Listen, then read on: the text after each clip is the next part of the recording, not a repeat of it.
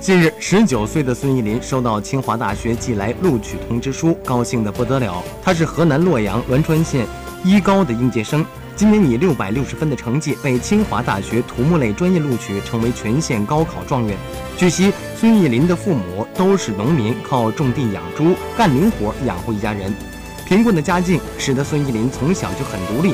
早饭后，孙艺林和父亲一起下地一块收玉米。从地里干完活，一回到家还要准备午饭和喂猪。此外，孙玉林对长辈非常孝顺，只要在家就给半身不遂的外公洗脚。十天后，孙玉林就要离开家到清华大学报到了，一家人照了一张全家福。